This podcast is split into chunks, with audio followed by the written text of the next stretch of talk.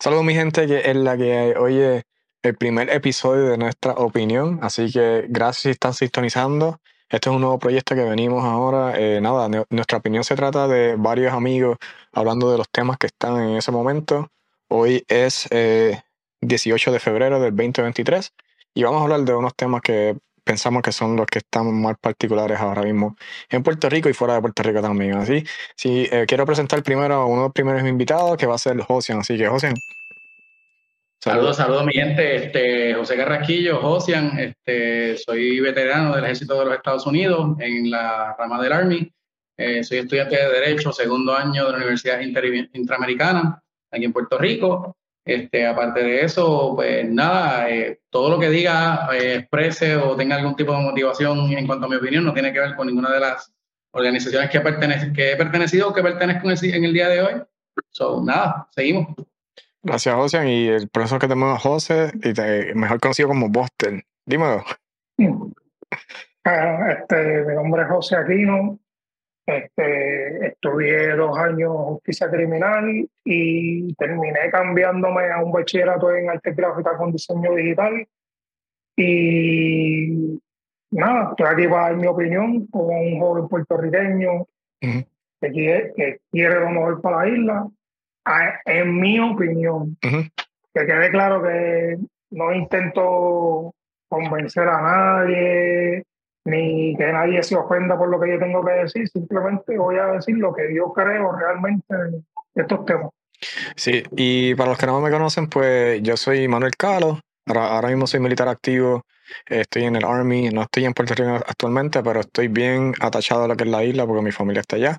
Y como mencionó Josian, eh, mis expresiones y mis opiniones no están vertidas ni, están acorde a nada de lo que yo hago en mi vida profesional, en este caso en, el ejército activo. Así que eh, ese es el, preámbulo, esa es la introducción de nosotros. Nada, mi gente, eh, ya nosotros hicimos un repaso de lo que íbamos a hablar. como saben, a Josian y y a José eh, la primera noticia que vamos a hablar hoy, la voy a poner aquí en pantalla, es acerca de Jennifer González habló, porque obviamente esta noticia pues salió antes de lo que pasó, habló ante la Cámara de Representantes sobre denuncias de persecución política. Eh, para dar un resumen de la noticia, nada, este, la, la comisionada residente eh, o la vicepresidenta del Partido Nuevo Progresista en Puerto Rico, le hizo unas declaraciones públicas acerca de que habían unos empleados públicos que estaban siendo perseguidos políticamente. Sabemos que en Puerto Rico los ambos partidos esto, esto ha sido de por años, ¿no? Eh, ha, habido personas que han sido, que han sufrido de persecución política y ella lo, mostró públicamente. El problema es que Héctor Ferrer Jr., Ferrer Jr., eh, que es el presidente de esa comisión, de la Comisión Anticorrupción e Ideas Públicas, eh, llamó a la vicepresidenta Jennifer González para que ella diera eh, los nombres de quién uh, estaban siendo perseguidos políticamente.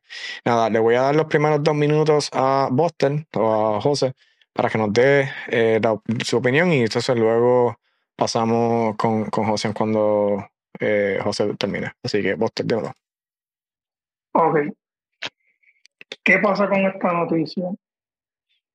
Creo que a Jennifer la llevan ante esta cámara por un error que yo noto mucho, que es bien común entre los puertorriqueños, que es que nosotros tendemos a señalar, a culpar, a meter, este, como se dice, eh, denuncias sin un fundamento de lo que estamos hablando. Y nunca pasa nada. Es como cuando dicen, no, porque eh, este es un pillo, este está robando. Y nosotros vivimos en un estado de derecho, donde si tú tienes prueba de algo, tú puedes ir a las autoridades y que se procese a estas personas. Pero estamos bien acostumbrados a que denunciamos abiertamente sin ninguna prueba y no pasa nada. Y entiendo que esto fue lo que ella hizo. Ella en su, en su carrera hacia la gobernación, porque ella dice que no, pero sabemos que es lo que quiere, quiere ser gobernadora de Puerto Rico, hace estas alegaciones para ayudar en su carrera política. Y Ferrer, astutamente creo yo, la lleva ante una comisión para que muestre las pruebas, sabiendo él que ella no tiene pruebas. Y ahí es donde empieza esta pelea que es algo que creo que es ridículo. Se vieron mal, se ven como personas este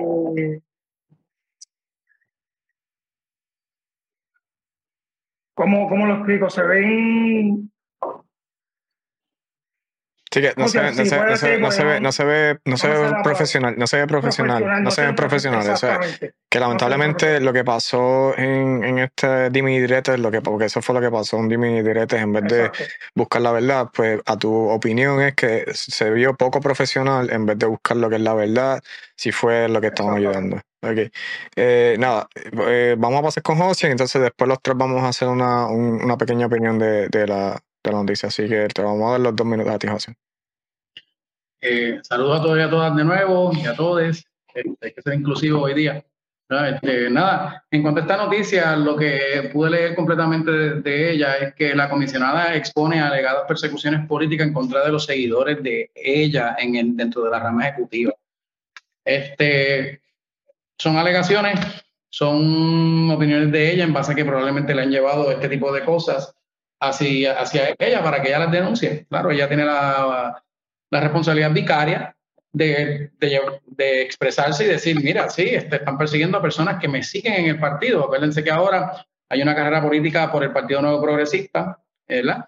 que es entre Pierre Luisen y ella.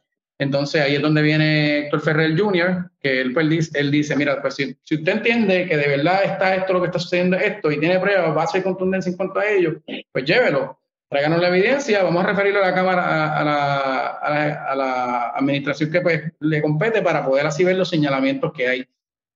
Este, y que pues se, de, se dimiren en cuanto al hecho de si hay o no hay eh, una prueba contundente en cuanto a esto, a esas alegaciones que ella dice, que señala y reseñala una y otra vez.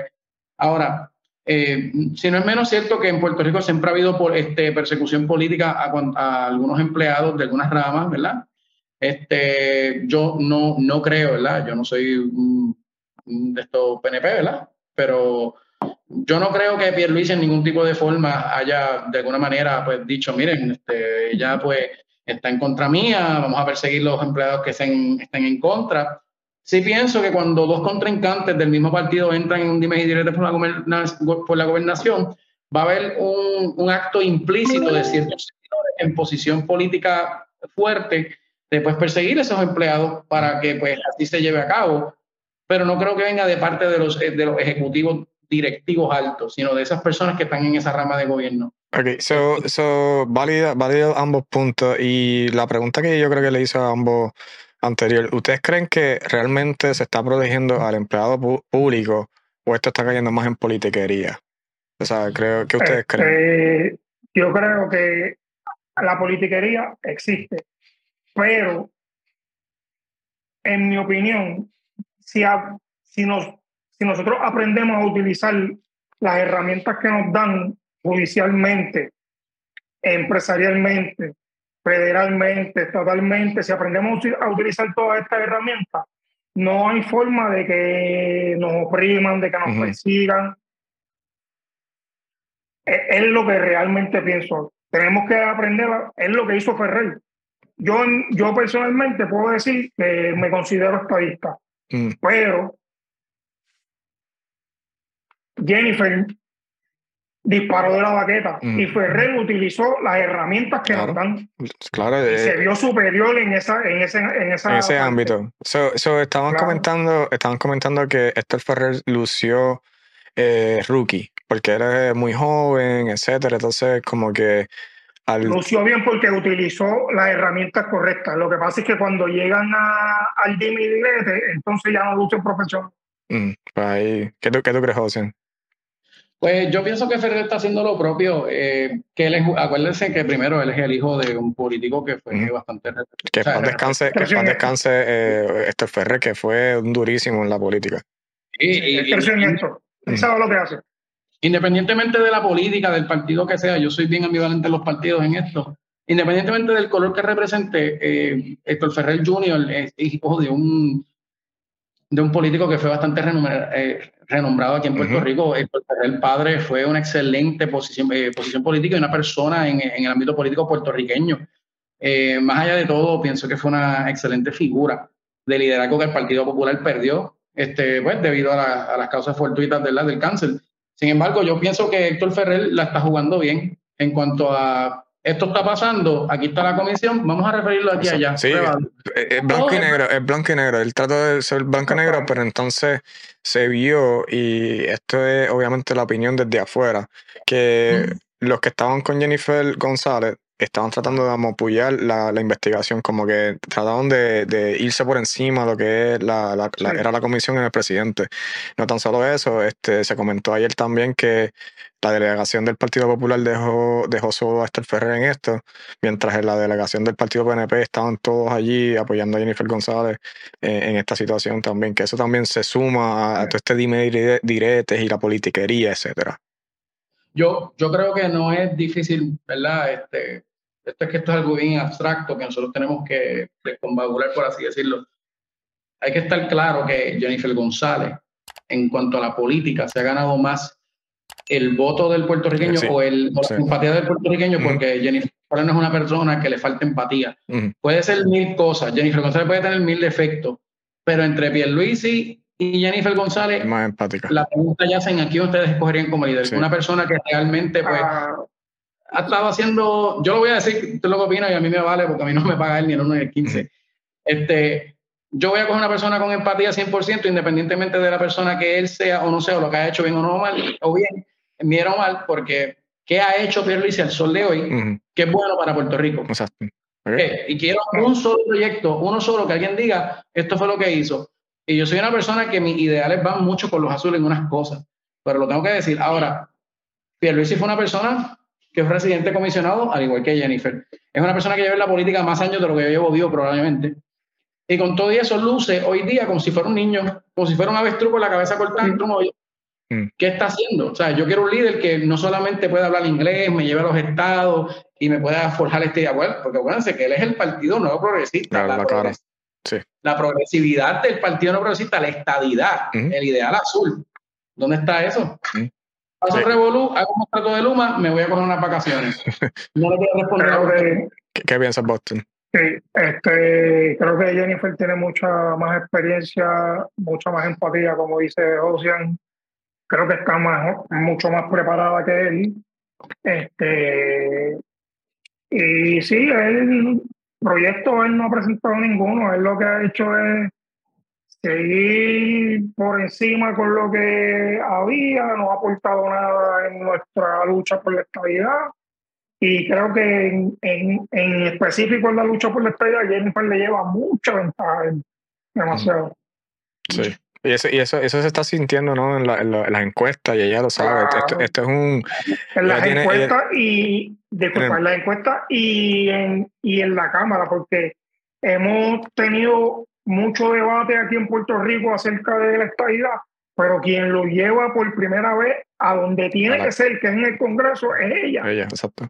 Sí, con, y ese, es otro, ese es otro tema que también tenemos que cortar mucho. Eh, Nidia Velázquez y ella pudieron este, concordar en algo, porque tú sabes que Nidia tiene, la congresista Nidia Velázquez y Jennifer tienen dos, dos visiones totalmente opuestas, eh, porque sabemos que Nidia Velázquez es demócrata casi izquierdista y, tenemos a Jennifer que es este, progresista, ¿no? Eh, es republicana y es como dice Boston, ella, ella, pudo, ella pudo traerlo. Dime, José, que ibas a comentar algo que quiero hacer hincapié en algo que, no, que es relevante al tema, pero no directo. Este, en cuanto a los partidos políticos en Puerto Rico, aquí no va a ganar el rojo del próximo cuadrenio. Aquí va a ganar el azul.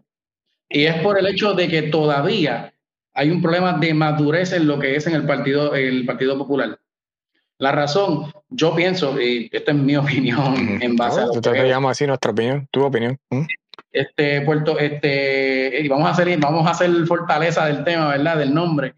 Eh, para mí, Héctor Ferrer Jr. es tremendo candidato. Yo no soy una persona que se afilia mucho a los ideales del Partido este, Popular, pero eh, Héctor Ferrer Jr. tiene un bagaje que si no la caga, por así decirlo, en ningún momento durante los años que esté presidiendo la comisión, sigue haciendo lo que está haciendo con el pueblo, trayendo muchas personas para que tengan este tipo de, estudios en la legislatura. Ahora mismo tú puedes hacer, este, yo lo tengo por aquí, es como unos estudios, un seminario, un tipo de, práctica en la legislatura para que tengas este, este tipo de conocimiento en el cual tú llevas una información, te firma un alcalde, y él te da la otra firma y pues puedes entrar dependiendo de verdad cuántos cupos haya. Y él está por el pueblo. Yo pienso que Héctor Ferrer hasta cierto punto está por el pueblo. O sea, independientemente de cuán políticas se vean las cosas, cuán shaded sean, es una persona que es blanco y negro, este es el proceso, vamos a hacerlo. Ahora, ¿qué sucede? El Partido Popular de Puerto Rico, aquí en Puerto Rico, el Partido Popular este, Democrático, está bien, bien joven ahora mismo. Después de haber perdido tanto liderazgo y tanto problema, tanta reestructuración ahora mismo total completa. Y yo creo que la mejor opción que tienen a la gobernación, me vino ahora, en las próximas elecciones, me viene la próxima arriba, dependiendo de Varios años, a lo que se madura, a lo que él madura. Varios años, lo que pasa es que las acusaciones con Acevedo Vilá, eh, el desastre de Padilla con el crédito Puerto Rico, rompió ese partido. Sí, sí. No, no, tienen, no tienen la sangre, la sangre nueva. Eh, entonces el, el, ideal de Lela también está muriendo también. Eh, lo que es el Estado Libre. Algo que, sí, está muriendo también. Es algo que tienen que Tiene, tienes que definir completamente lo que es el partido, ver la visión, porque ahora mismo mucho, eh, muchos de los problemas que tenemos, que Puerto Rico tiene hoy en día, es en base al Estado Libre Asociado.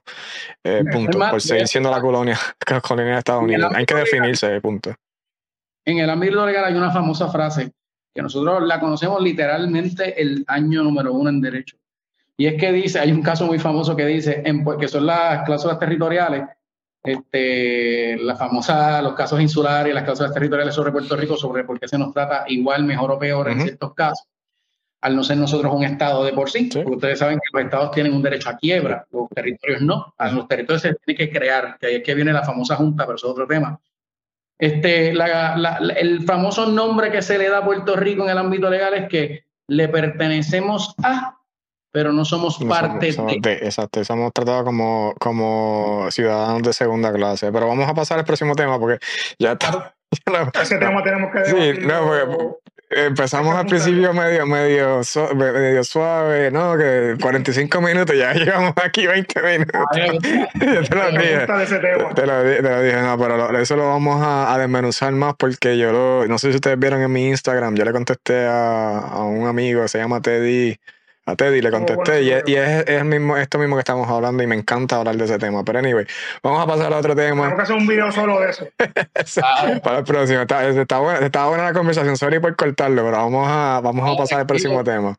So, el próximo tema, mi gente, eh, esto sí también está súper caliente y es porque tiene que ver con eh, personas que están en la isla de Puerto Rico, eh, gozando de la ley 22 específicamente. este, en este, esta persona que está aquí, que ustedes ven en pantalla, se llama el señor Salil Saveri. Salil Saveri, eh, en un resumen de la noticia, él estaba en un campo de golf en, en una parte, en el Windham Rio Mar Golf Beach and Club en Río Grande. Eso es algo bien eh, de, las partes más, más bollantes de Puerto Rico. Anyway, él estaba jugando golf y uno, un perro se, se le acercó, un animal, eh, y él se sintió, él, él alega que se sintió amenazado él toma su arma y dispara en el mismo campo de golf y mata al perro. Eh, videos muestran otra cosa. La cuestión es que, que, lo declararon culpable. O sea, se encontró culpable de, lo, de, de haber hecho, eh, haber matado sin ningún tipo de razón al perro. No tan solo eso.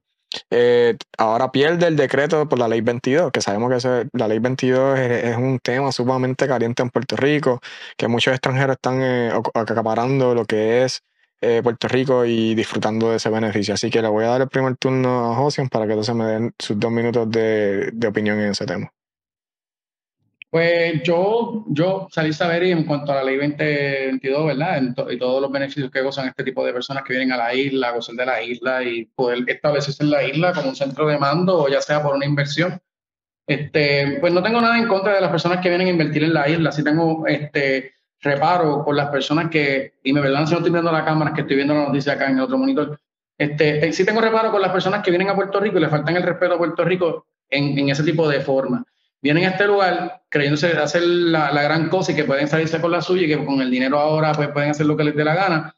Y esos tiempos yo creo que en Puerto Rico hasta cierto punto ya han pasado.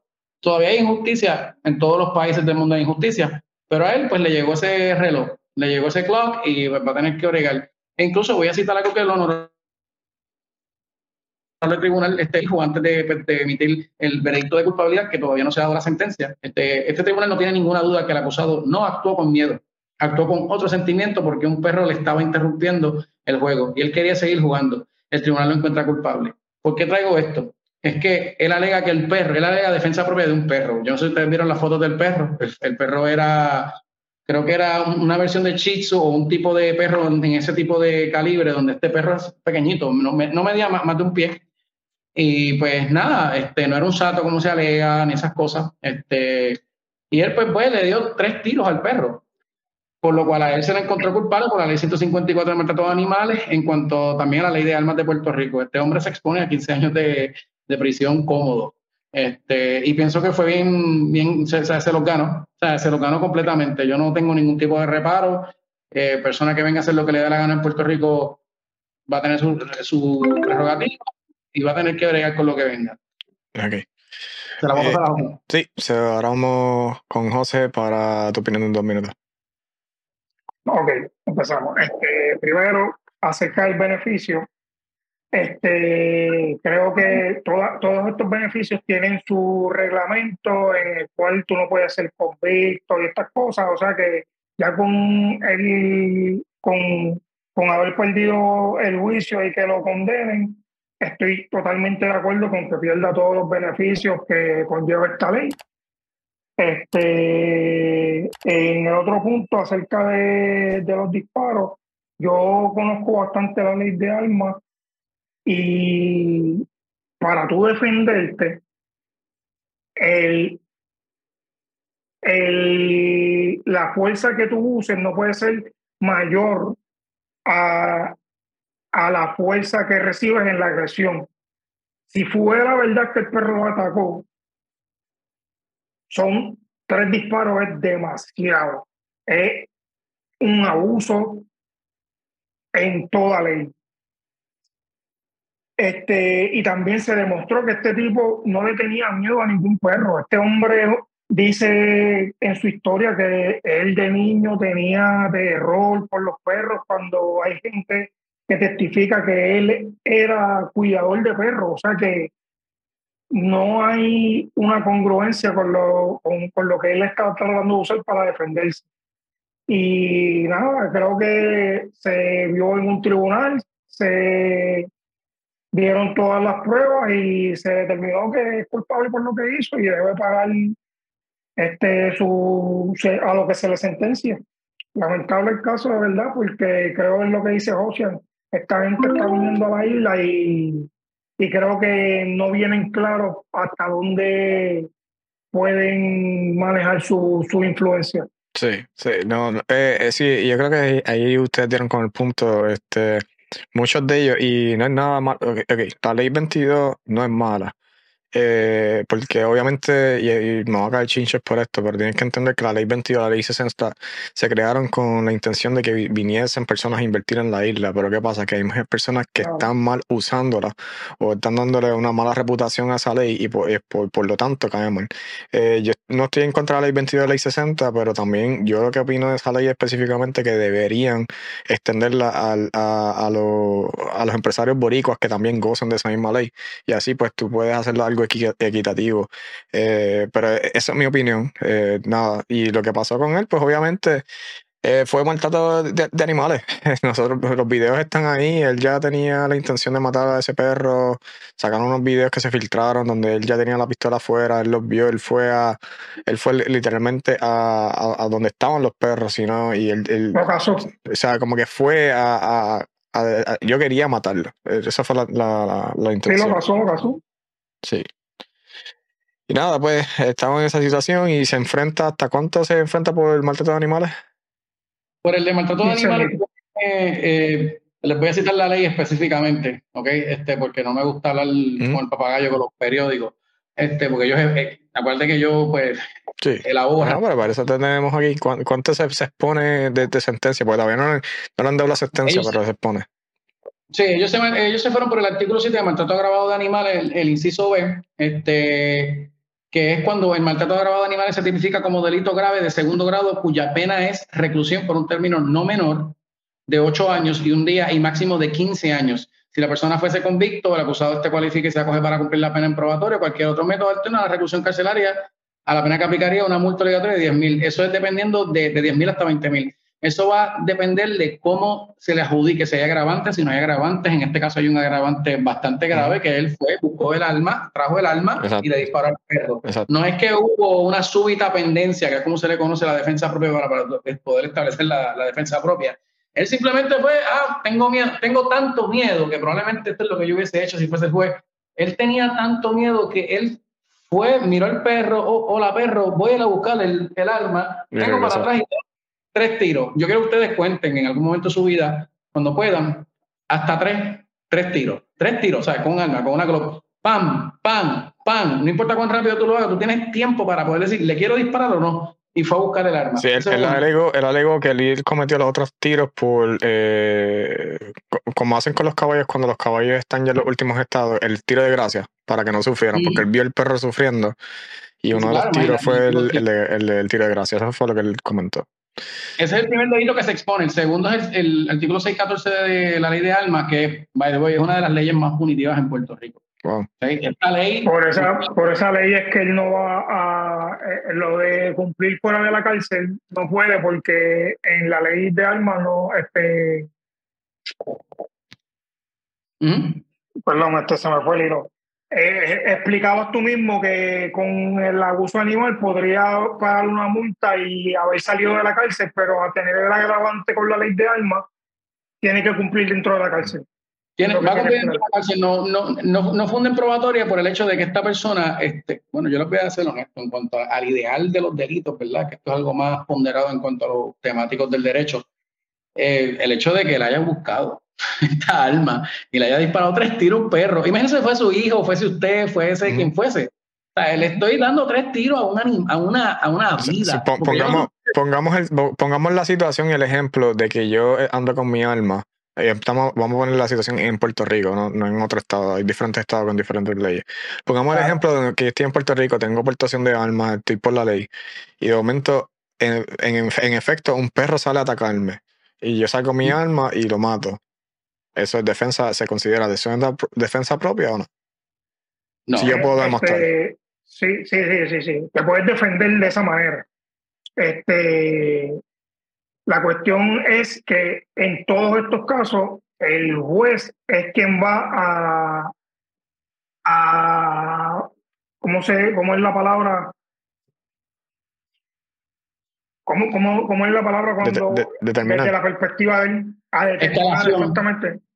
Él, tiene que determinar, él tiene que determinar cómo se dieron los hechos y cómo, cómo, cómo fue que sucedió la situación, como tú dices. Si yo tengo mi arma y el perro me ataca y yo le disparo y me defiendo, eso es defensa. Ahora, yo no puedo abusar del perro. Si con un disparo yo detengo la agresión, el segundo disparo ya es abuso. Sí, eso, es lo que te quiero decir? Sí. Y entonces, una última pregunta para pasar al próximo tema. Yo sé que José, tú tienes tu perrito ahí. Y esto yo lo miré, perdóname, en Miami hace poco. Eh, hubo un perro, un pip de raza pitbull. Eh, ella estaba, eh, la persona estaba paseando su perro y el pitbull agarró al perro de ella y no lo quería soltar. Si en ese momento yo veo que mi perro está siendo atacado por otro perro de esa manera, yo puedo defender a mi perro en ese caso. Con tu alma tú te defiendes tú, tu propiedad y cualquier persona que esté en riesgo en a tu alrededor. Lo que sucede. Yo entendería que sí. Lo que pasa es que lo que te digo, cuando vas ante un juez es lo que. Lo que, la que el, juez determina ya. Yo le voy a decir mi opinión en base a lo que veo en blanco y negro en la situación. Si yo fuese juez y fuese, que no lo soy, ¿verdad? Este, tenemos que ver una cosa. El derecho a poseer el arma es una cosa. Ese es el derecho constitucional de toda persona tener su arma. Toda persona también tiene un derecho constitucional de poder protegerse a sí mismo, su propiedad y su morada. Es un derecho constitucional. Ahora, los derechos constitucionales, te lo van a decir en cualquier tipo de escuela de derecho, no son absolutos. Vencen a que otros derechos se violenten. Pero cuando ponemos esta situación, no es lo mismo un pitbull viene a atacar tu perro y tú escalas la fuerza inmediata de usar un arma porque decidiste usar un arma, por la razón que sea, no le diste con un palo, no le diste un puño, fue incentivamente coger un arma porque estás entrenado para ello. Ante eso, yo puedo tener un área gris que diga, pues te acusaron de esto, hay un atenuante por esto y por esto. Está tratando de defender algo. ¿Está bien? Pero en este caso, que ahora fue que busqué el perro que era, era un Yorkie. Un Yorkie de esto, la... la, no, no, ahí hay defensa. Por favor. el tipo se sintió, se sintió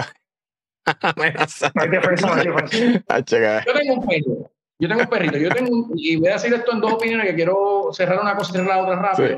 Yo tengo un perro, yo tengo un chitsu. Yo siempre quise un perro pequeño, yo nunca quería un perro grande, porque yo soy una persona que pues te parezco grande, pero yo tengo un perro pequeño también. Y, y, y, yo amo a los perros que se ven inocentes porque me dan ese, ese, ese, ese deseo de amar a algo más pequeño, algo más bonito y protegerlo. ¿Me sigue? ¿Qué pasa? Coño, este tipo vino de abusador y le dio tres tiros al perro por, por joder. Vino porque dijo, me, me dañaste el juego de golf, le voy a dar tres tiros. Eso es lo primero que quería cerrar. Lo segundo, eh, yo estoy a favor de la ley 2022, Act 60 y todo lo que tenga que ver con motivar al, derecho económico en Puerto Rico. Sin embargo, lo que yo estoy en contra de la ley que específicamente lo dice, ojo, actually no es que lo dice, es que no lo dice. Me molesta porque no lo dice es que se excluye al empresario puertorriqueño de poder invertir en Puerto Rico y poder tener los mismos beneficios que el empresario que viene a Estados eh, Exacto. Tan sencillo como arreglar la ley con eso. Yo, yo, tengo que, leer, no, o sea, voy a hablar de, conocimiento ahora mismo, tengo que leer saber, no estoy muy claro, pero hasta donde tengo entendido, hay forma de que el puertorriqueño acceda a estos beneficios porque el mismo Bad Bunny está beneficiándose de esta ley diferente ley. Ley 135, que también la pulé ahí porque quería, porque yo estoy haciendo este tipo de trabajo para pequeños mm. empresarios que tengo, Por eso te digo que no, que no lo conozco, tengo que de esto, pero como lo que he leído en opiniones es que Bad Bunny también se beneficia de la ley Así es que por eso no, no sabía muy bien. Sí, que, que eso, donde ahí, ahí, viene el dime y diretes con este eh, Paul, con los Paul Brothers, que él salió en TikTok diciendo que, que va a poner un hipócrita porque también él se estaba beneficiando de un tipo de ley que no sé si es la, la 22 o la 135 que estás hablando ahora. Lo que pasa, no, no, ahora, ahora me acordé. Lo que pasa es, no es la misma ley, tiene razón, o sea, Lo que pasa es que hay otra ley que es la ley 60 y las unieron. Las unieron. La ley 22 no aplicaba a los puertorriqueños y la ley 60 sí, y al unirla, pues ya tú puedes aplicar siendo un puertorriqueño. Creo que lo arreglaron por esa parte, tenemos que buscar bien cómo fue. Habría que ver si se arregló o no, porque yo tengo entendido que todavía el proyecto de ley que está en el. Yo puedo buscar, vaya, esto lo puede hacer cualquier persona, esto no solamente lo puedo hacer yo por ser cliente de derecho. Este, tú puedes ir a Sutra, que es un sistema que te busca los, los proyectos de derecho que hay ahora mismo en la legislatura y los busca y puedes poner el Word Finder y te aparece todo. Sin embargo, no sé si la, la sincronizaron. Yo sé que ellos trataron de compel todo para que los puertorriqueños de allá afuera vinieran para acá. El problema que tiene es que como son puertorriqueños que vienen de allá para acá, ¿quién lo que vivió aquí muchos años puede volver para acá bajo ese tipo de pretexto? Esa es la mm. primera. La segunda es que la ley 135, aunque promete ciertos beneficios a los puertorriqueños que establecen negocios o abren un negocio, establecen un negocio o son pequeños empresarios por sí mismos, por su profesión. So, si yo soy doctor y me establezco antes de los 35, puedo aplicar para esto este, fomenta el regreso de los jóvenes profesionales a Puerto Rico bajo un pretexto de los, de los 35 años. ¿Qué, ¿Qué, pasa con esto?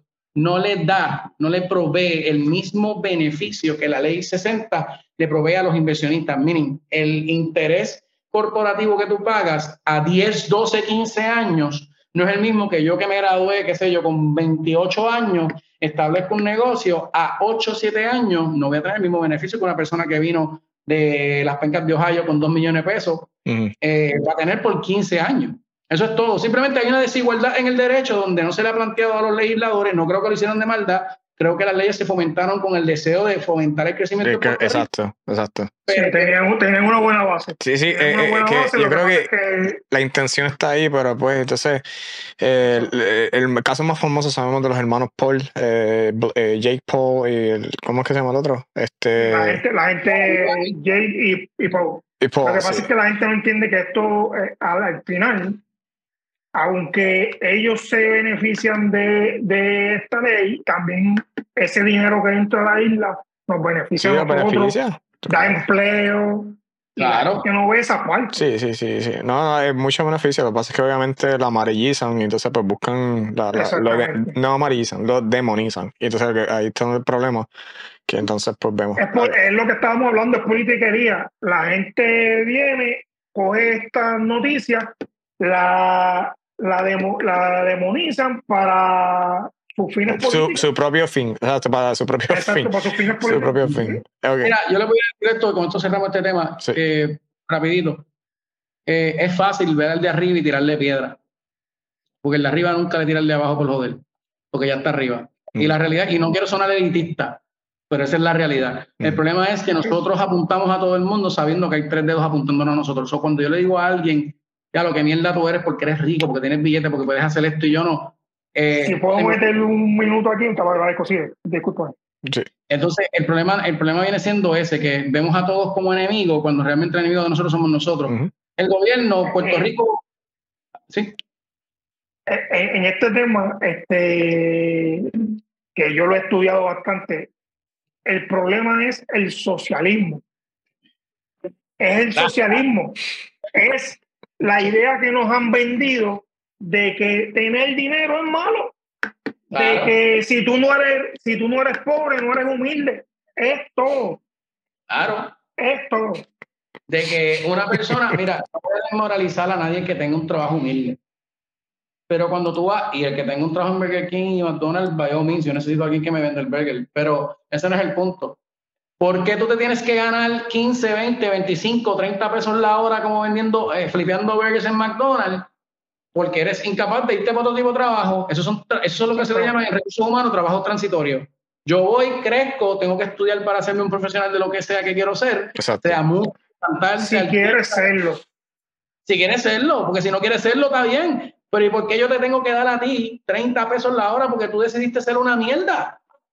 Es el socialismo. Nos han vendido el socialismo de una manera en que romantiz, este, se romantiza. ¿Cómo se dice la palabra? Sí, eh. se, hace romance de lo que es el ideal, que el socialismo, de que todo el mundo lo mismo. Entonces yo me voy a la facultad de Derecho a hacerme abogado 8 o 9 años o sea, tengo, que tengo que hacer un bachillerato. Los otros días lo vi con un realtor, hablando del realtor, sí. a mi pana Eli que se fue llorando hoy. Este, ¿sabes?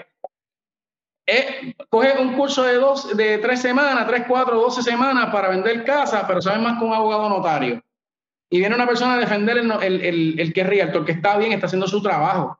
Pero jamás me pongas en la misma categoría a con B, porque este que fue hizo un bachillerato en sabrá Dios que lo hizo, sabrá Dios está en contabilidad, para darte por el casco un poquito más duro, ¿verdad? Y también fue, estudió Derecho, pasó a reválida, porque no es que pasó Derecho, porque yo puedo pasar Derecho, todo el mundo puede ser un abogado. Ahora, ¿puedes litigar después que pase reválida o no? ¿Me sigue? Pasó reválida y se a Real Estate Law. Y ahora tú me quieres comparar A y B. Entonces, A cuando vende y notariza un documento bajo notario, tiene 10 mil millones de problemas para el tipo de responsabilidad que tiene, versus tú que hiciste un contrato bien zángano, sabrá Dios si hiciste hasta mal, y le cobraste 5 mil pesos al vendedor y uno también al comprador, porque también te cogen en una cláusula de buy fee. Y entonces no es el malo. Por decirte las cosas como son, ¿por qué yo tengo que pagar de más por un servicio que es menos? ¿Por qué yo tengo que darle 30 pesos al que me hace un hamburger en, en McDonald's?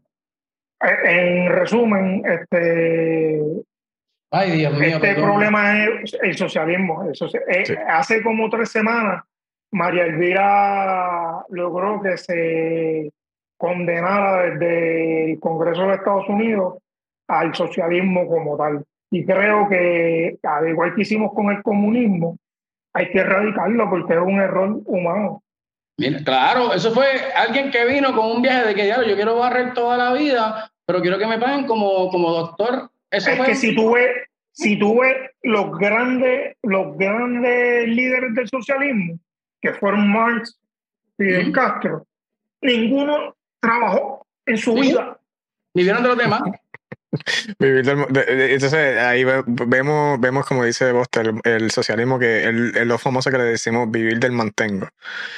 porque que están, están de, de, quitarle al que tiene para darle al para Sí, entonces, y, nosotros tenemos un modelo capitalista, pero también tiene socialismo a través de, porque a través de nuestros taxes nosotros pagamos todos esos servicios. Que hay servicios básicos, hay, servicios básicos que, debemos dar al pueblo, pero no, o sea, somos entes eh, yo nací solo, yo muero solo, ¿entiendes? Yo, pues mi, lucha ahora mismo, mi lucha ahora mismo, si te has dado cuenta, por todo lo que posteo, por todo lo que escribo, por, por lo que estoy haciendo esto hoy mismo, es eso. Yo quiero que el socialismo se erradique de nuestra sociedad. Completamente. Y te voy a decir, Mike, con esto vamos a pasar a la mejor noticia, porque este es el mejor opening que vamos a tener para la noticia que viene ahora. Eh, el que quiera socialismo, quiere igualdad de salario, vendiendo hamburger y esperando haciendo cosas, haciendo el bare minimum, mira, pues es sencillo puede cogerse una yolita o un avión después de coger el permiso en el pasaporte y se puede ir a Cuba. Allí hay mucho comunismo con socialismo mezclado. Allí hay, mira, el barrendero te gana lo mismo que el médico. Y, y está cómodo. Y voy a pedir, por favor, que en uno de nuestros próximos videos sea totalmente este tema de Cuba y el socialismo. Por, favor, vamos allá. Voy a comer. vamos a pasar la próxima noticia. Oye, esto está que pica, pero de 40 minutos ya llegamos aquí en, las primeras dos noticias, muchachos. Pensábamos que iba a ser corto. Sí, te lo dije. Oye, la próxima el abogado para después, el Alex Murdoch lo dejamos para después, podemos enfocarnos en esto y matar con esto. Eh, nada, vamos, a pasar a la próxima noticia. Y ya que, que, que José nos dio una, una pequeño preview de, la próxima noticia. Eh, esta noticia se basa a través del Sindicato de Trabajadores de la UPR. La UPR es la universidad eh, la, Universidad Pública de Puerto Rico, ¿no? Eh, y entonces, ¿qué pasa? Que el sindicato de trabajadores eh, se están quejando por su sueldo, eh, porque no están siendo remunerados lo que ellos piensan que deben de ser. ahora mismo ellos tienen una huelga indefinida, cerraron los portones, no es, no es nuevo de que la UPR cierra los portones, tenemos muchos, esto es un tema que lleva de años donde los estudiantes cierran los portones, pero en este caso particular los empleados los empleados fueron los que cerraron los portones. ¿Qué pasa? La UPR ah, presentó una demanda, actually, a los sindicatos de trabajadores para que reabran estos portones. Antes de pasar a cada opinión, quiero, quiero mostrarle cuál es el salario que ellos están ahora mismo eh, de, los empleados de mantenimiento de la UPR. ahora mismo ellos están cobrando 7.25 la hora y se están ganando unos 896,58 dólares mensuales por cada empleado luego de deducciones. Así que este es el, este es el baseline. Esto es por eso es que ellos están haciendo esta huelga en específico. Así que te voy a darle el primer turno a Boster. ¿no? Boster tiene los dos minutos. Ok. Este, primero, creo que 725 es un abuso porque el mínimo ya subió este, creo que deben honrarle ese salario mínimo, que creo que hay una ley que el próximo año tiene que llegar a los nueve años y deberían honrárselo. Ese es lo primero que tengo que decir de, eso. Lo segundo que tengo que decir de esto es que los que se ven, este, perjudicados aquí son los estudiantes. Eh, tercero, yo no creo en las instituciones públicas, lo siento. Sé que mucha gente se va a enfadar con esto, pero yo no creo en las instituciones públicas.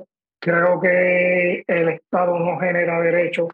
Creo que la propiedad, la propiedad privada y los empresarios son necesarios para la sociedad y con la propiedad privada nos evitamos todos estos problemas los sindicatos son un cáncer para la sociedad y lo vemos todos los días en, esto, en, en, en estos casos donde hay que paralizar una universidad para exigir un derecho que la ley te lo hubiese otorgado con simplemente haber sido una propiedad privada.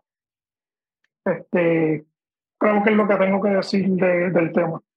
Ok, so, venimos acá, pasamos con José. Pues este tema yo tengo una opinión bastante diferente de José. Este tema toca un poco a casa.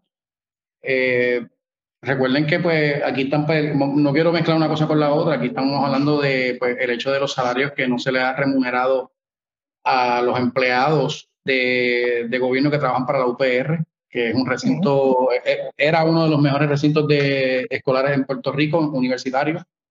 Este, pero también es que hay que hacer hincapié que aquí los empleados de gobierno que trabajan para la UPR, o que trabajan directamente para la UPR, que trabajan en el área de mantenimiento, son personas que trabajan por menos del mínimo ahora mismo establecido. Ellos están en 725 y pues yo pienso que sí, aunque tú no puedes estar flipping burgers por una vida y tampoco puedes estar de mantenimiento toda la vida, hay personas que no tienen ese, ese tipo de forma de buscar un trabajo, por ende, tenerlos a menos del mínimo federal es algo completamente ilegal y va más allá. En cuanto al tema de, la, de las entidades públicas, yo no estoy en contra de tener entidades públicas, estoy en contra de tener un zafacón de entidades públicas que no fomentan, no crecen, no ayudan en nada al, al, pueblo.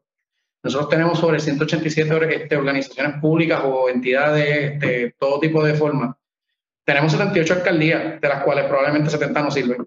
Y lo digo públicamente, o que, que dura, yo digo que las tienen que congregar, hacerlas una, hacerlas uno, hacer una, de cuatro, cuatro hectáreas de alcaldía. No, no estoy en contra de que las, eh, no estoy a favor de que las eliminen todas, sino que hay que, hay que, hay que, hay que agrupar. Yo creo que tenemos un exceso de empleados de gobierno, pero en cuanto a la Universidad de Puerto Rico, este, difiero del colega porque eh, constitucionalmente en Puerto Rico y en los estados tenemos un derecho a la educación hasta el noveno grado, que viene siendo este, menos. Este, sé que se me está acabando el tiempo.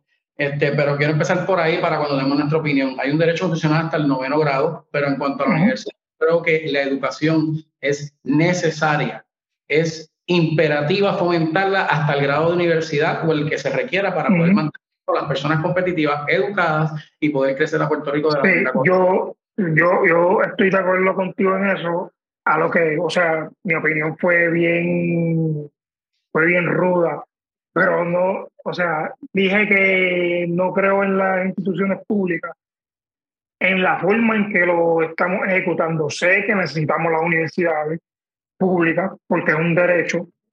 Lo que pasa es, es lo que tú dices, el gobierno de Puerto Rico es demasiado grande. Las necesitamos, son un derecho tiene que existir, pero no en la manera en que existen en estos momentos. Es demasiado abarcador y no tenemos el poder para manejarlo y es lo que, lo que estamos viendo. Exacto. Esto se, se, se transfiere a falta de administración. Eh, tenemos, tanta, tenemos tantas entidades públicas que el gobierno no, no es capaz de administrarlo. ¿Qué pasa? que, como dice José, ¿cómo, cómo, cómo nosotros teniendo 3 millones y pico de habitantes, tenemos 78 alcaldes. ¿Cuánta gente vive en Nueva York?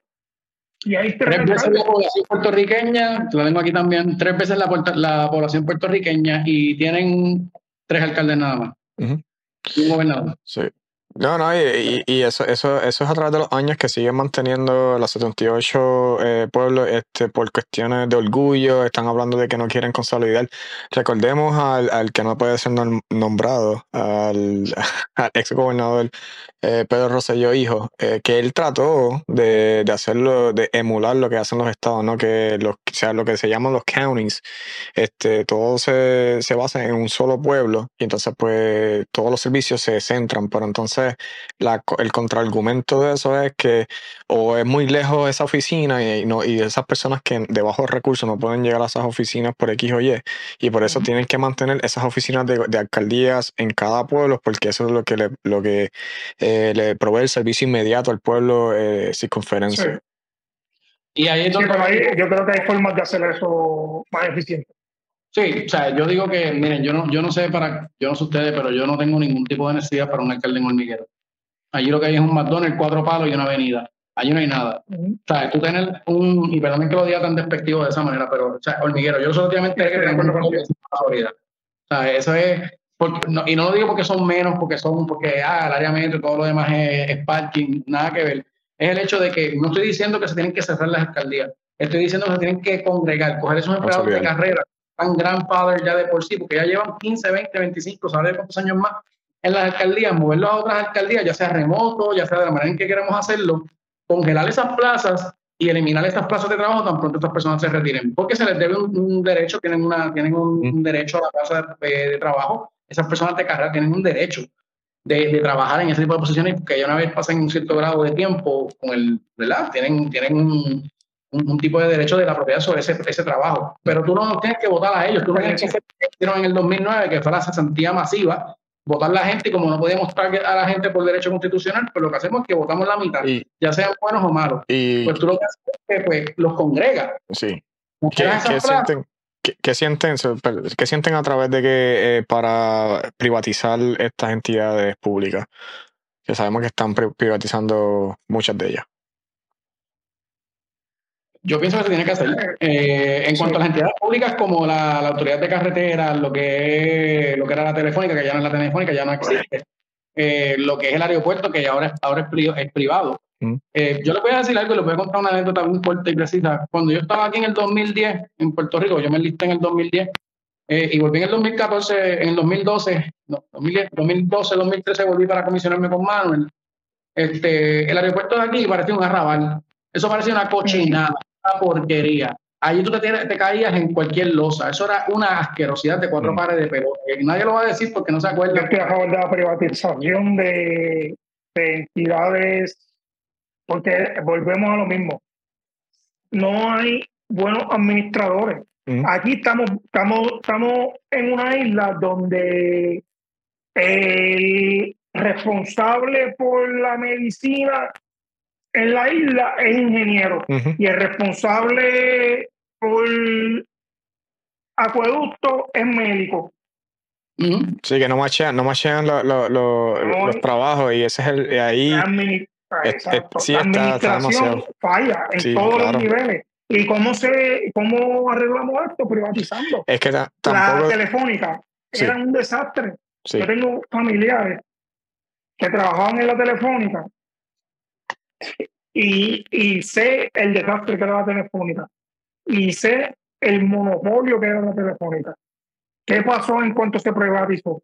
Entró el libre comercio, vinieron más compañías, bajaron los precios. Sí. Empezó porque la competencia y el libre mercado es lo que nos beneficia a nosotros como, como sociedad. Ahora mismo tenemos una compañía de, de, de electricidad y si no, si, si no pagamos lo que ellos dicen, no tenemos luz. No hay luz. Exacto, pues ellos pueden.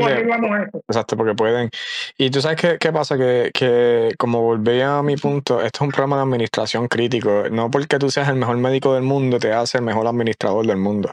Son dos cosas bien diferentes. Este, y es lo mismo que pasa con el gobernador actual. Y esto no es una crítica del directa, esto es una crítica eh, a través de los años. Y yo, yo, mi trabajo, mi línea de trabajo que yo hago ahora mismo, yo administro, yo, yo soy administrador. Y cuando yo veo el gobernador de Puerto Rico en este caso, eh, que él no sabe administrar su propia gente, y yo lo veo, y, y José me puede, me, puede entender en esto. Yo veo al gobernador de Puerto Rico como si fuera el Battalion Commander, y, lo, y los alcaldes fueron los, son los Company Commanders. Yo no veo a él pidiéndole a sus Company Commanders, a sus a, eh, comandantes de compañía por estado. Ok, mira, eh, toda la semana nos vamos a reunir los alcaldes del norte. Eh, la semana que viene nos vamos a reunir del sur y vamos a hablar de los problemas que ustedes tienen en específico y vamos a ponerle un deadline. Y ustedes van a reportar para mí a final de mes cómo va ese deadline. Eso, eso yo no lo veo porque ¿sabes lo que pasa? Que la politiquería es tan, tan mala que no, no, no, no le deja trabajar, no deja trabajar a nadie por el pueblo. Y eso no es tan solo el gobernador actual de Puerto Rico, eso es a través de todas las agencias.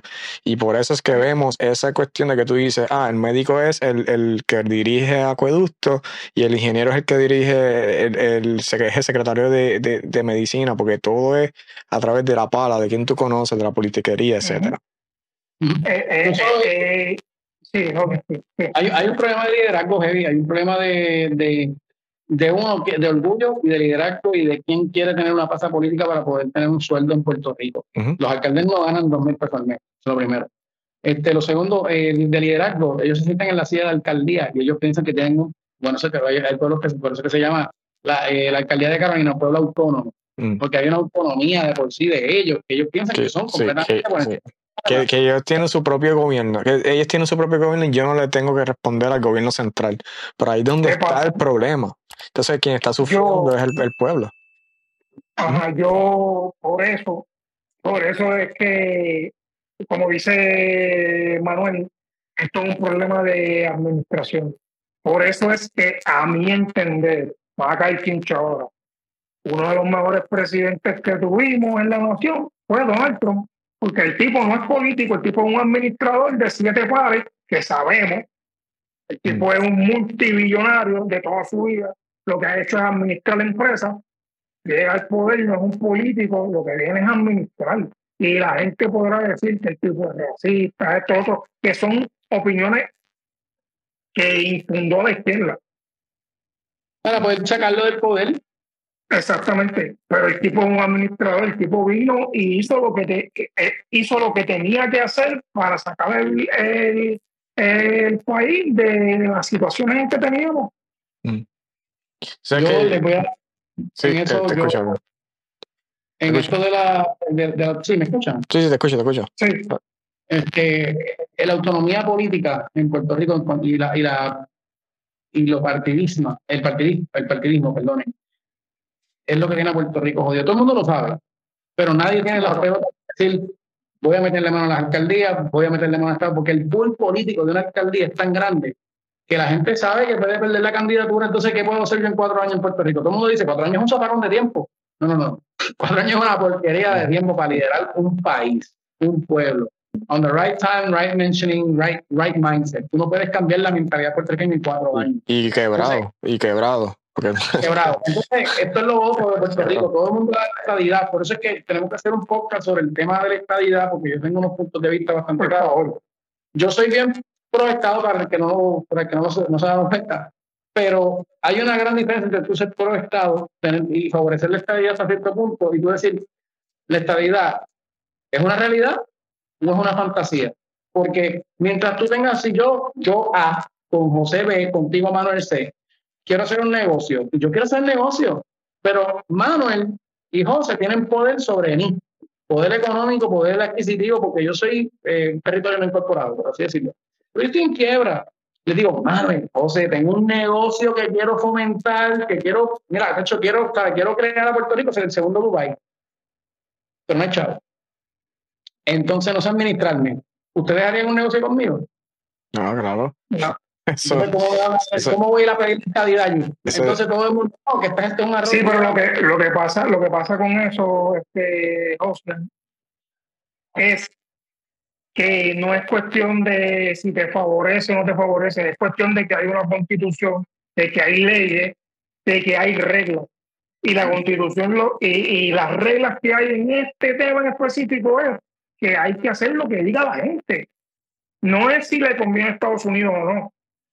Cuando se hicieron las leyes de descolonización, descolonización, me van las palabras, descolonización se estableció que si la mayoría del pueblo quiere ser un Estado, hay que darle estabilidad. Pero, ¿qué pasa? Que en Puerto Rico no hemos seguido las reglas, hemos querido hacerlo por nuestra voluntad, por la, voluntad exacto, exacto. Ahora, en, este, en, esto, en estos tiempos, es la primera vez que estamos haciendo las cosas como se tienen que hacer, que es pedir un referéndum impulsado por el Congreso de los Estados Unidos. Sí, porque, eh, y cuando, ellos lo impulsen y se hagan las votaciones, hay que ah, acatar lo que diga el pueblo. si, me conviene o no me conviene.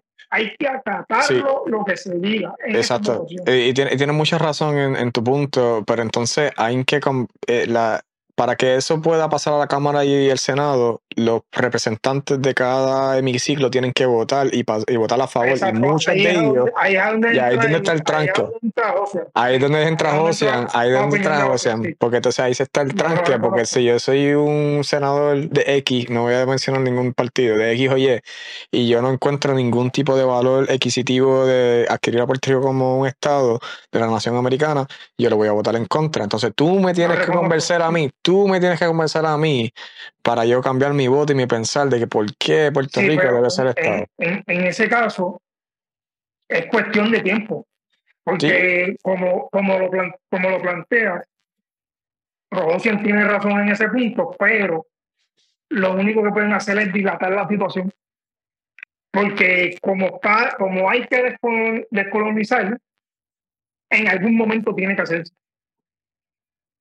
La cuestión es que no se va a hacer ahora, no se va a hacer ahora, o puede que se haga ahora, o puede que le den like, pero en algún momento tiene que pasar. Tiene que pasar, tienen que otorgar la independencia, pues chao, chao. Sí, eh, eh, son dos, son dos, que no va a pasar. Dos opciones. Que no va a pasar cuando, cuando, cuando pongan las opciones, ya lo hemos visto en los referéndums anteriores.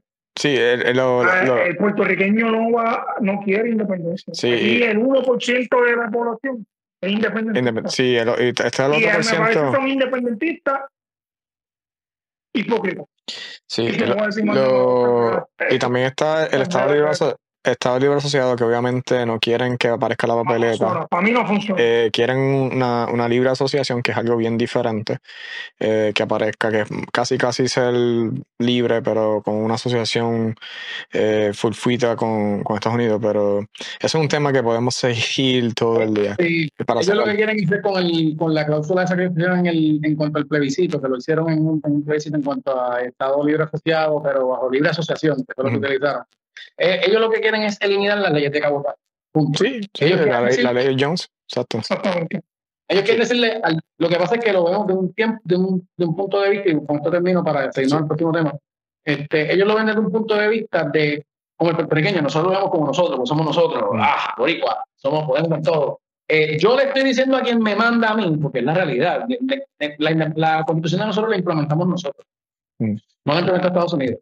Nosotros decidimos implementar una constitución que se asimilara a California, a todos los demás estados, pues, para tener un ordenamiento jurídico que fuera expansivo. Porque es como el, como el packing list. Siempre se lo digo a la gente así. Esto es como un packing list. Manuel, tú le dejas a tu compañía este packing list. Tú tienes que traer este. Menos de esto no puedes traer. Pero no le puedes quitar. ¿Me entiendes? Esa es la constitución de los Estados Unidos y esa es la constitución de Puerto Rico. Ah, pero hay derechos de no poder hacer esto. No, no, hay derechos de no se puede hacer esto en Puerto Rico porque yo decidí expandir el derecho de la intimidad en cuanto a las llamadas, un ejemplo, las llamadas aquí en Puerto Rico. Eso se puede hacer porque estás expandiendo, no estás, eliminando, no estás eliminando. La Constitución no dice nada no puedes grabar a nadie. Por eso es que los federales pueden grabarte y los estatales no. ¿Me sigue? Nada te está limitando el derecho, te estoy expandiendo. Por ende es legal, pero si tú le quitas algo a la Constitución federal, negativo, para, no, no va. ¿Me sigue? Entonces, no te lo voy a hacer en derecho, en una casa de derecho constitucional, porque yo tampoco soy un súper experto en la vida del derecho constitucional. Me gusta, pero no es algo, no, es lo mío. Ahora, ¿por qué te digo esto? Porque Puerto Rico no tiene potestad para hacer lo que le da la gana. Nosotros somos un territorio estadounidense, le guste al que le guste, le guste al que eh, este el que lo niega, monito de allá de Moca, que siempre es súper independentista. Uh, podemos hacer lo que nos da la gana y está el estadística, ¿entiendes? ¿verdad? Esto es lo que es para nosotros. So, ¿Por qué te digo del estado de la asociación? Porque ellos lo que quieren es eliminar las leyes de cabotaje, pues para poder eliminar un grado de, economía, de poder económico que, o sea, le ponen una piedra económica a Puerto Rico. Que no va a pasar. Que no va a pasar porque si yo te mando a ti. Ellos nos van a dar solamente dos opciones. Y va a ser ser independientes mm. o ser un Estado. Sí, pero entonces ahí está la, la, la, independencia no las van a dar, la independencia no las darían clavándonos todo lo que, todo lo que debemos. Eh, eh, hay que, hay que devolver todo. Hay que devolver hay que, Hay que, hay que pagar todo lo que se debe. Sí, estamos hablando de...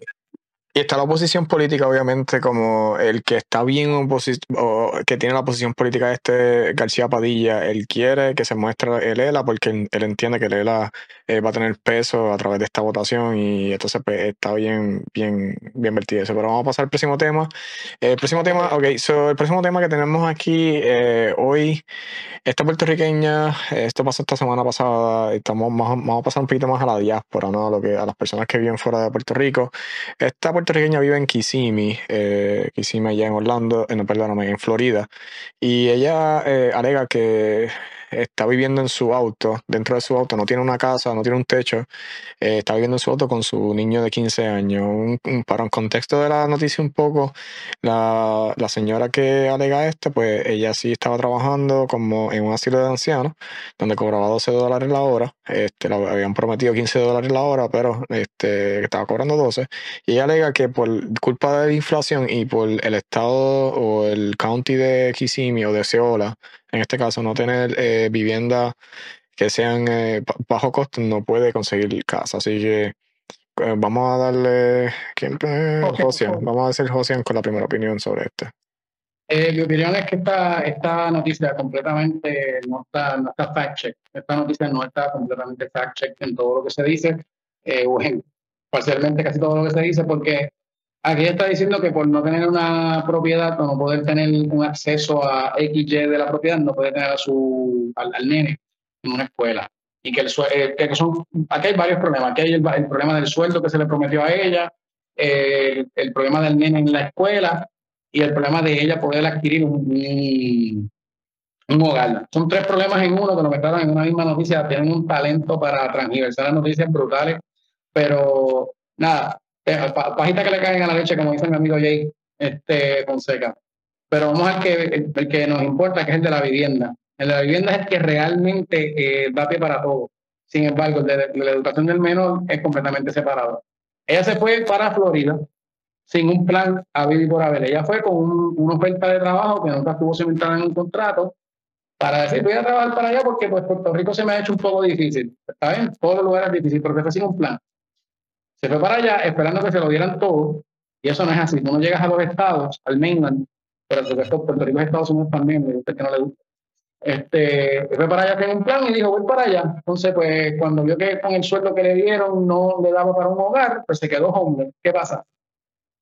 El homeless status, que es un homeless status, por tú decir el Departamento de Vivienda en los Estados Unidos, específicamente en Florida, you're homeless, automáticamente al niño que esté bajo tu tutela, sea tu hijo, tu nieto o lo que sea que tengas, él cualifica para poder estar en una escuela, en cualquier escuela pública de Florida, porque el estatus de homeless, pueden buscarlo por ahí, el Homeless Act este, de Florida, que te deja, le permite al menor estar en cualquier escuela sin, importar el tipo de dirección que tú tengas. Lo que pasa es que aquí lo están añadiendo al hecho de que es homeless para que se le provea un hogar y se le actúe con el tipo de, de acción que ella entiende que se merece. ¿Me sigue? Él está tratando de drive con una acción que no hizo por otra que se supone que haga. Y no es así. Eso es lo que pasa. Ella puede demandar todo lo que ella quiera, pero los medios allá no funcionan como aquí. Eh, vamos a darle el turno a Boston. Eh, vamos allá. Este, aquí hay algo que yo estoy buscando en internet y es que Oceola no está ni en los primeros 10 condados más económicos de la ciudad. O sea, si tú estás teniendo problemas de administración de tu propio dinero. Con lo grande que es los Estados Unidos, lo primero que ella debió haber hecho es buscar un condado, si no quiere vivir en Puerto Rico, buscar un condado que se acerque más a tu economía, porque yo no puedo pretender vivir en Miami si tengo dos hijos y cobro 10 dólares la hora, no vas a poder. Nunca, nunca cuando tienes Jacksonville, cuando tienes Kissimmee, que son mucho más baratos. Creo que el error de ella es su posición geográfica ahora mismo.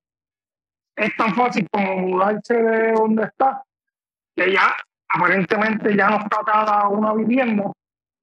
Es mucho más fácil moverte del lugar y estoy casi seguro que con moverte del condado va a resolver su problema de, de vivienda y escolar. Que no veo, no veo cómo no tener una dirección en los Estados Unidos que va a limitar poner a un muchacho en una escuela. Creo que esta noticia es la tergiversada.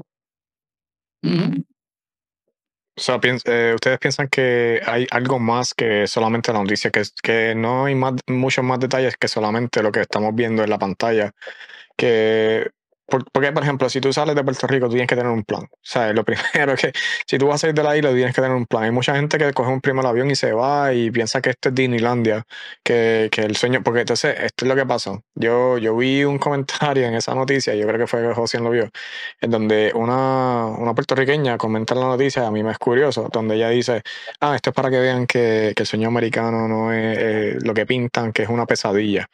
Y entonces, pues muchos vivimos fuera de Puerto Rico. Yo vivo en Puerto Puerto Rico a mí me va súper bien, este, pero obviamente yo me fui con un plan. Eh, en este caso yo soy un militar activo, ¿no? Que estoy fuera de Puerto Rico y a mí me, pagan, me, pagan muy bien, ¿no? Eh, pero mi experiencia es muy diferente a la experiencia de otra persona y, entonces yo creo que la moraleja, es que si usted está pensando irse a la isla, no piense que, Estados Unidos es, te lo van a dar todo y vengo ahí hasta Disneylandia y tiene que tener un plan. Y yo creo que lo que Bostel dijo, no tiene el plan. Y ella se le hace más fácil moverse, porque si no tiene una casa donde está, ¿no? Pues puede coger sus cosas y moverse a otro, county. Es planificación. Sí. es falta pues, planificación. Este, voy a este hecho una pregunta este, acerca de este tema ¿Te acuerdas cuál era? Eh, ah, ok, sí, ok, eh, sí, sí, sí, yo creo que, que José quiere abundar en, esta pregunta. ¿La, la pobreza eh, es un estado mental o estado, eh, ¿cómo es? Social. ¿Qué ustedes piensan de eso? Exactamente así mismo. Este, pero, yo voy a hablar desde mi punto de vista. Para mí la pobreza es un estado mental que erróneamente se ha utilizado por, años, que es donde las personas dicen, pero es pobre, clase media o clase alta. Y yo digo que es que, pues, para, para simplificar las terminologías, pues claramente te lo venden así, ¿verdad? O eres pobre o no lo eres. Para mí la pobreza es un estado mental, porque este, no todo el que es pobre realmente necesita, pero todo el que necesita realmente es pobre. ¿Por qué? Cuando tú como persona realmente estás en un estado de indefensión, de necesidad, te falta una pierna, eres mayor de edad y tu seguro social no te da, ya no puedes trabajar, tú estás en un estado de necesidad total o parcial para poder necesitar de la, sustento. Y yo digo que es que la cantidad de ayudas que hay ahora mismo, estatales como federales, fomentan la falta de crecimiento económico de la parte de la población juvenil, que es donde realmente se necesita el mollero para poder impulsar la sociedad. Y no se fomenta en, los adultos de la edad dorada. Pero ¿por qué te digo lo de pues, pobreza un estado mental? Porque si tú eres una persona que te crees que no vas para ningún lado, no vas para ningún lado. Si tú te lo dices 100 veces, soy una mierda, eres una mierda. Te lo dicen mil veces. Eres una mierda, no haces nada, te quedas en tu casa, no haces nada, no sabes, no buscas trabajo. Ah, pero es que no voy a buscar trabajo. Pero pero es que en que empieza la cosa. Tú tienes que salir de tu casa, ir a buscar trabajo, tratar de hacer lo más que puedas con lo que puedes, para poder entonces hacerte de lo que tú quieras hacer. Pero si tú lo que quieres es abrir un OnlyFans y estar tirando cuatro peos, una persona, ¿verdad? No quiero decir de esta manera, pero una persona que no tiene los caudales para poder, o, el físico para poder abrir un OnlyFans, se queda pobre, mm. para así decirlo, ¿verdad? Pobre. Pero realmente no es que eres pobre, tienes un estado de necesidad. No sé si lo estoy explicando bien, pero para mí una persona pobre no necesariamente es una persona que realmente necesita, es una persona que realmente no quiere hacer nada. Y yo no tengo culpa de que tú seas lo que tú quieres ser. Yo tengo culpa de que si tú necesitas, yo socialmente, yo como persona que produce, tiene su planilla, yo tengo culpa por tercero o por secundario de que si tú como persona no tienes un seguro médico o no tienes una forma de tú llevar, irte a trabajar, poder hacerlo porque te falta una pierna o una mano por la razón que sea, pues yo tengo un grado de culpa como sociedad, como, como ente productor, de no poder llevarte a la par, porque tú eres una persona que necesita. Pero ¿cuántos chamacos no hay por ahí que son realmente pobres de mente y son por ende de bolsillo. Sí, em, em, vemos eso, vemos muchos chamaquitos como tú en la colación. Eso es, esa es la parte mentalmente, pero legalmente se dice que en los Estados Unidos hay 40 millones de pobres. Pero ¿qué realmente legalmente es el pobre? Es que en una familia donde viven, en un techo donde viven dos personas, no se gane más de 20 mil Entonces, si lo extrapolamos a Latinoamérica, por decirlo así, esos 40 millones de pobres de los Estados Unidos son mucho más ricos que más de la mitad de todos Latinoamérica. Uh Sí, que, la pobreza para mí es negativa. Sí, que, lo más seguro, si, si con ese sueldo de 25 mil dólares al año se van a un estado a un país que no es tan, tan desarrollado como Estados Unidos, pues pueden vivir súper bien versus personas que viven en esos, en esos países que no están subdesarrollados, que obviamente el, coste de vida es mucho menos, y entonces no, no tienen el poder adquisitivo como lo tuviesen, lo que se le considera aquí a un pobre en este caso. Ok, so, entonces vamos a pasar para el último tema. Esto también está súper caliente. Esto está con los objetos voladores no identificados o los ovnis. Eh, sabemos que, que, oye, esto hace tiempo yo no, yo no escuchaba ese, ese término de ovni. Yo creo que desde que desde los 90, hermano. Yo no, yo no me acuerdo ni cuándo fue la última vez que escuché ovni hasta que salió hace poco. Obviamente, obviamente sabemos lo que es ovni, pero mucha gente lo ha tomado por empezó a sonar de nuevo cuando salieron los videos que, desclasificaron de la Marina que habían grabado unos objetos en el 2018. Sí. Cuando salieron esos videos fue que empezó de nuevo esto. El boom, el boom ahora de, de, los objetos voladores no identificados, en, en este caso OVNI. En este caso, eh, los últimos tres que derribaron, eh, dice el presidente Biden en una de sus eh, apariciones, dice que most likely not spy spy devices, que potencialmente no son espías. Sabemos que el globo, el globo chino se alega y se están buscando ahora mismo en, Carolina del Sur, donde lo derribaron, están buscando las partes para ver qué es lo que están haciendo el, globo de China, pero los últimos que acaban de derribar eh, están aclarando que no son eh, objetos espías. Así que vamos a darle a vos la primera para la opinión. Ok. Este, bueno, este, yo creo que todo, todo esto ha sido un juego para desviar un poco la atención, la atención que hay internacionalmente ahora mismo por lo que pasó con Chile, por lo que está pasando en la guerra de Rusia. Creo que nos han vendido todo este circo para desviar la atención, porque me vas a decir tú que derribaron algo que ellos no sabían que con la tecnología que tenemos, que somos la nación más fuerte del mundo. Es lo mismo que te digo con los videos que sucedieron en el 2018. Eso no lo derribaron. ¿Y por qué no lo derriban? Porque no saben lo que es. Ay, tú no te. Eh, eh, estos objetos que derribaron en estos días, ellos estaban bien seguros de lo que era, estaban bien seguros de la tecnología. Este, y para mí todo ha sido una cortina de humo. Creo que lo están haciendo simplemente para desviar la atención. Es lo, es lo que puedo decir de este Ok, so, acá, so, pasamos con José. Eh, yo voy a ser bien, bien breve con esta. Realmente yo pienso que es para desviar, de con colega, este, con José, este, esto es para desviar la atención. Yo no, yo creo que tú y yo hemos estado suficientemente tiempo en el ejército para saber que pues, al sol de hoy no hemos visto realmente noticias de ovnis. Este, no estoy diciendo que no existen en otro planeta, para aquellos super creyentes y whatever, no creo que somos el único planeta en la Vía Láctea, la galaxia, el universo, la galaxia y el universo que tengamos vida.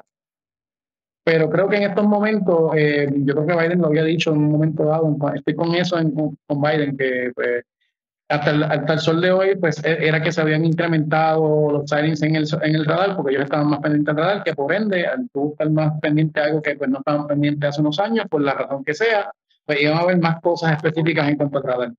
Pudo haber sido de China, probablemente pudo haber sido de China. Este, yo creo que llevamos más de 5, 6, 7 años con esto de que China pues, está tratando de explicar todo lo que tenga que ver con los estados, eh, con el gobierno de Estados Unidos realmente. Eh, pero no creo que sea a nivel donde tengan que poner un bendito globo por ahí para estar verificando lo que estamos haciendo.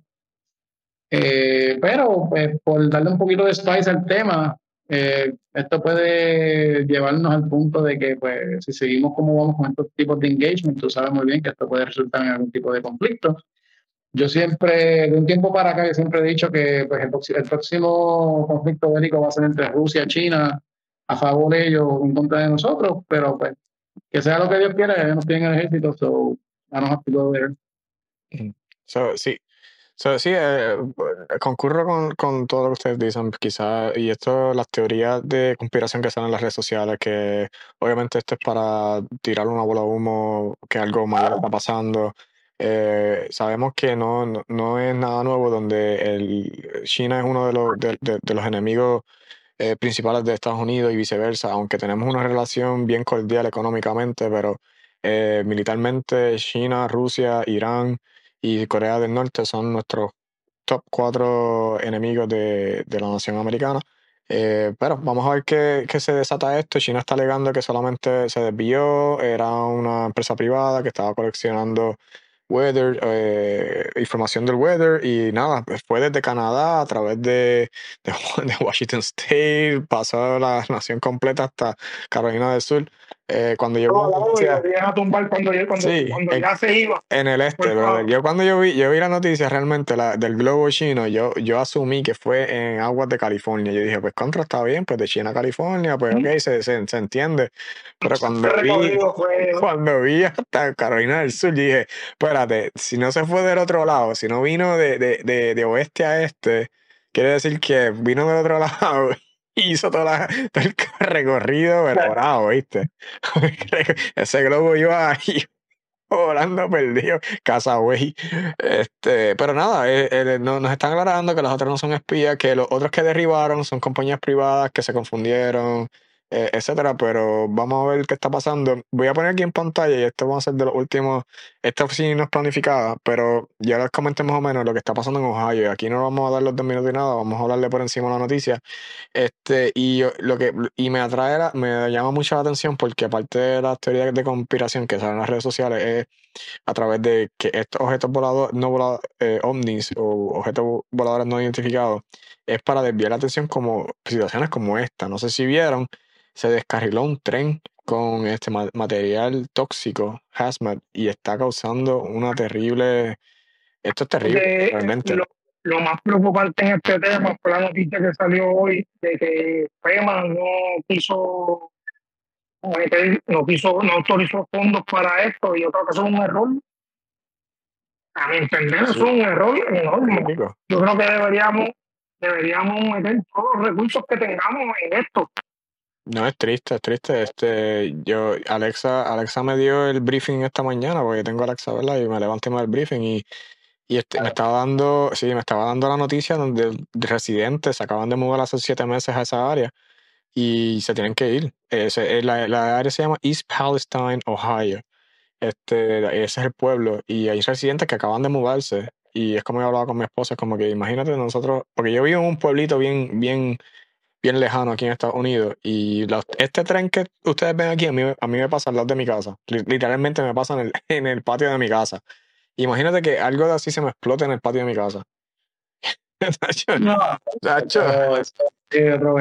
Eso es otras cosas. Mira, esa gente no quiere tomar agua de la pluma, se está poniendo la situación bien mala, como acaba de decir José, este, parece que FEMA no, no han desembolsado el dinero para poder ayudar a esta gente.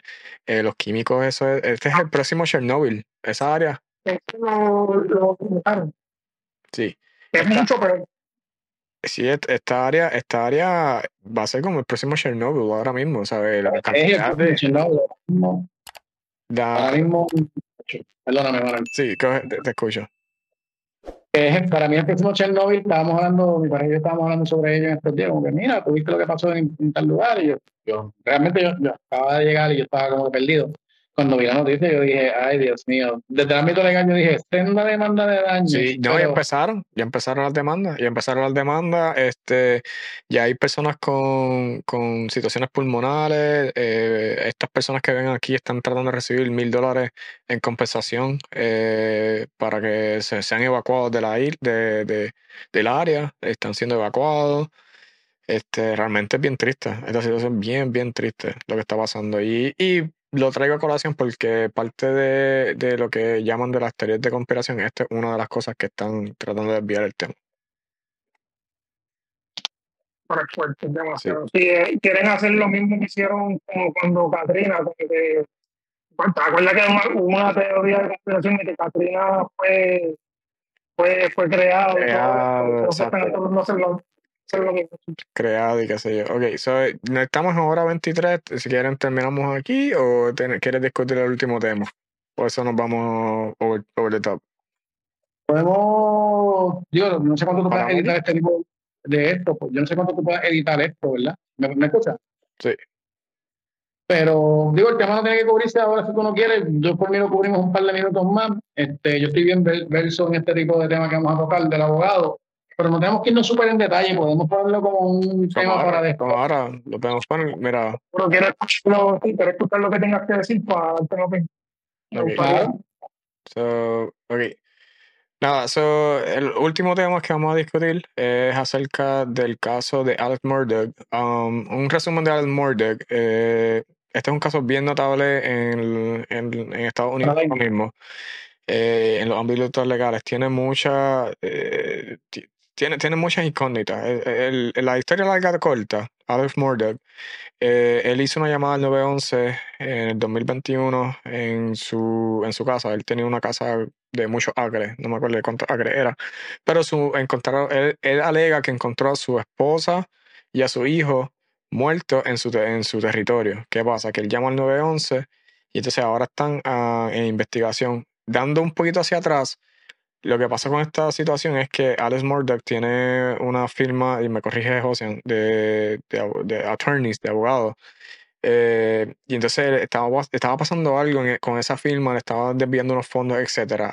A través de eso, Paul, que es el hijo que, que murió en este caso, él había tenido una situación en donde e, él estaba manejando un bote en estado de embriaguez, eh, alegadamente en estado de embriaguez, y una muchacha muere. Al morir esa muchacha, eh, Paul, que es el hijo de Alex, eh, estaba recibiendo mucha amenaza eh, porque fue negligencia, estaban alegando que era negligencia. Alex, pues, se, se ampara diciendo de que a través de esas amenazas que su hijo estaba recibiendo, él, él piensa que alguien vino y le hizo daño a su hijo y a su esposa. Entonces es un doble asesinato la historia larga de corta, pues hay evidencia que muestran que, están inculpando a Alex. En, ahora mismo él está cumpliendo cárcel y está tratando de, liberarse de este caso. Así que, José, ¿qué tienes que decir acerca de esto? Sobre este caso, no quiero verla recontarlo completo. Él no tiene una firma, él es parte de una firma de abogados. Él es parte de una firma de abogados que pues, lleva con el colega de él y otros colegas de abogados en Carolina. Lo que pasa es que en el área donde ellos están este, cementados como firma, eh, él específicamente, él como, abogado, la familia de él han sido litigantes en el área criminal, han sido este, fiscales de distrito en, lo que le llaman ponencias en South Carolina en cuanto al derecho criminal, todo, el papá, el abuelo, el bisabuelo, el tatarabuelo, han sido todos de un linaje de abogados criminalistas de alto litigio. ¿Qué pasa?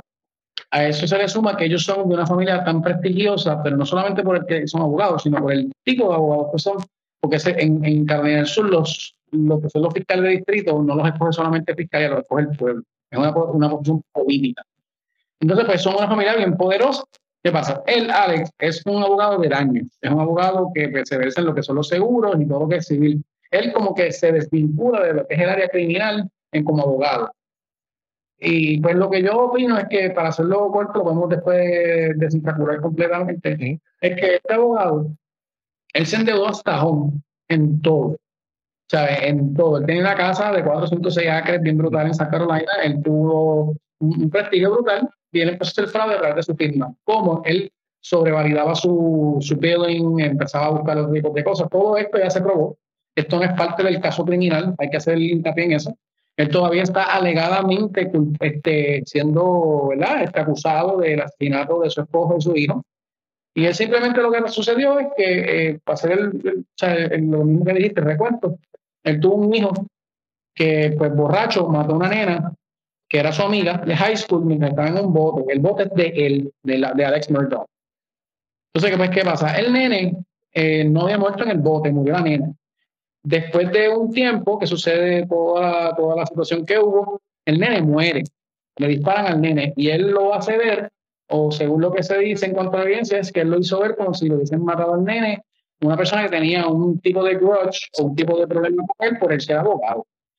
Luego de eso, pues él utiliza este manto de pena para que no se le investigue del fraude, pero como que ya lo investigan, se descubre que el tipo eh, tenía un problema de fraude terrible con la firma, lo botan de la firma, lo, le hacen desbarment de la firma y de, desbarment de todo lo que tiene que ver con el derecho So, él lo, sacan de derecho, él es el famoso desbar de South Carolina, lo dicen un poquito más, más oscuro, pero para ser un poquito más respetuoso.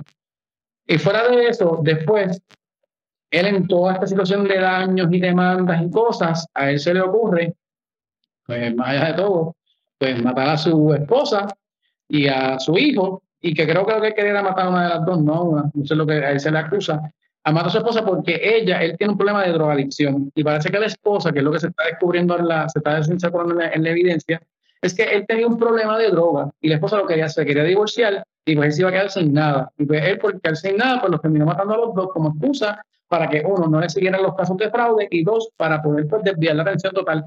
¿Qué pasa? Hay un famoso refrán en, lo legal que dice, no trates de tapar un delito minucioso, del mínimo, un delito, un misdemeanor con un felony en inglés. Y es que tú no cometes algo peor, para... Para tú apoyar el otro.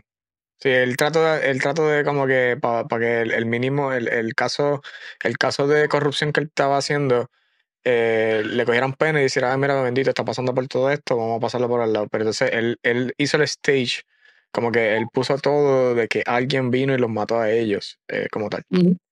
Y hay dos casos adyacentes. Esto, esto tú lo puedes, te lo puedo tener en un organigrama después. Está brutal. Este caso a mí me viene. Esto viene del 2017, Corillo. esto es algo increíble. Este, otras dos cosas que él hizo. La ama de casa de él, que cuidaba a sus nenes, murió por accidente cayéndose de la escalera de su casa. Y nadie sabe Entonces, En una demanda de daños que hubo en contra del seguro de él, ¿ok? Del seguro de él, no en contra de él, pues él llevó el caso, le dijo a la familia de la señora, mira, no te preocupes, este, vamos a hacerlo con el seguro, te vamos a llevar acá para que te paguen. Él se queda con ese dinero y no le da ningún dinero a la familia de, los afectados. Ellos son testigos en el caso criminal ahora. Esa es una. Y la segunda que hizo es que él, después que sucede todo este, este de asesinato, ¿verdad? Él finge que lo trataron de asaltar en un mangle de allá de Carolina del Sur y que le dispararon por la parte de atrás. No le dispararon por la cabeza, le dispararon como que por el lado. también se autoinfligió el, el, el, tiro. El tipo tiene, el tipo, sí, mano, la, la, yo leí la historia y realmente tiene una cosa, una nube negra por encima, pero es él mismo. Y entonces él parece que está creando esta película y quiere que las otras personas sigan su película. Y es, increíble que el tipo es tan reconocido y es un abogado criminal, es criminalista, ¿no? Él es criminalista. No, él es civil. Sí. Él es criminalista. Sí. H y, y, es brutal, la historia está brutal. Eso hay que darle un temito también chévere. Dímelo, José. Te escucho, Boston. Este, la, la serie esta de Alice Keating, How to Get Away with Murder. Sí, How to Get Away with Murder, sí, sí, de Annalise. No, el tipo está, el tipo está brutal, por no decirle otra palabra. Bueno, mi gente, gracias, de verdad que excelente eh, conversación. Este, de verdad, para hacer el primer episodio, cubrimos uno, eh, nos, nos, mantuvimos, y se los dije, eh, quería mantener la hora y media, hicimos hora y 37. Y entonces, no, 45 minutos, eso hace rapidito, muchachos. Le dan da una oferta para que hablen y, dos para que se callen. Yo lo, yo lo, digo, ¿verdad? Para los televidentes, los que quieren verla esto un poco más rápida, pero por mí, si por mí hablamos hasta que, hasta que se acabe la batería de nuevo. Y nada, algo para, para cerrar, mi gente. Estamos cerrando para terminar. Los temas, cuando esté más, más pulidito, lo que hay que hacer es hacerlo en vivo en YouTube para que para no tener que editarlo, que siga corriendo. ahí nos metemos tres horas. lo hacemos en vivo, esa es la meta, hacerlo en vivo y así lo, lo dejo corriendo y no tengo que editarlo ni nada. Pues, yo no tengo mucho que decir, yo tengo que, pues gracias por tenerme en tu canal, ¿verdad, Manuel? En tu, en, tu, nuevo, tu nuevo canal de Nuestra Opinión. Me gusta que, pues, pues, pues, ¿verdad? Que considere, como lo estás haciendo con muchas personas, personas que son de por ahí, que, que saben lo que están hablando en sus temas.